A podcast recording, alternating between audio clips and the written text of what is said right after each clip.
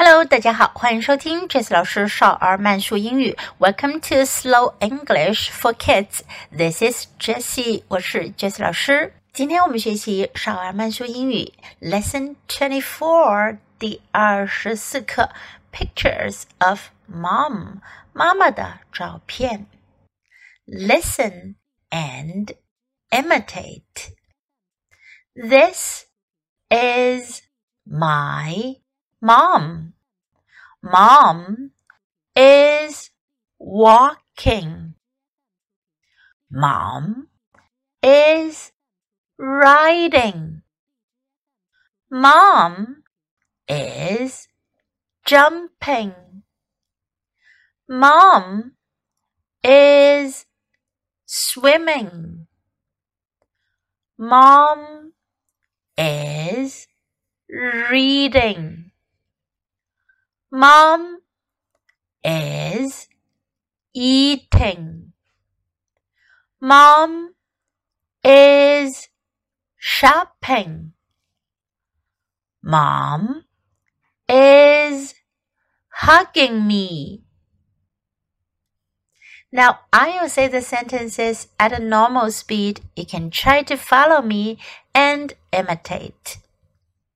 This is my mom. Mom is walking. Mom is riding. Mom is jumping. Mom is swimming. Mom is reading. Mom is eating. Mom is shopping. Mom is hugging me.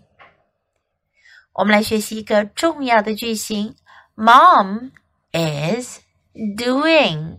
妈妈在。这个句型表达妈妈正在做的某件事。汉语中想要表达正在进行的事情， 我们会加上。正在来描述，而在英语中，我们使用这种叫做现在进行时的时态。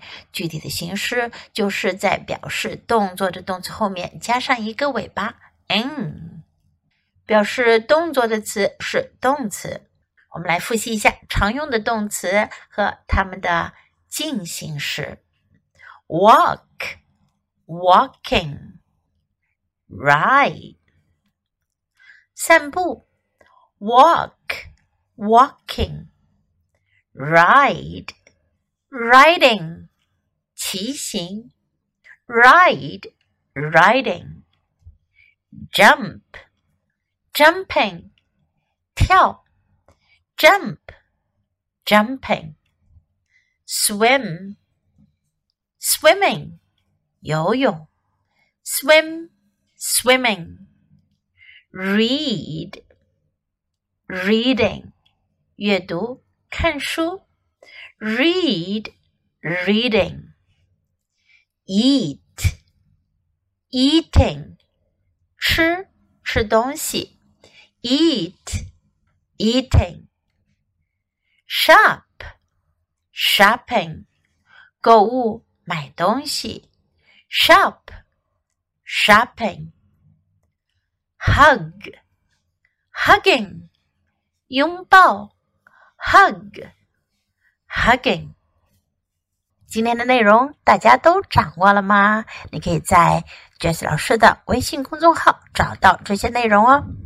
Listen, imitate and practice，这是流利英语的入门三部曲。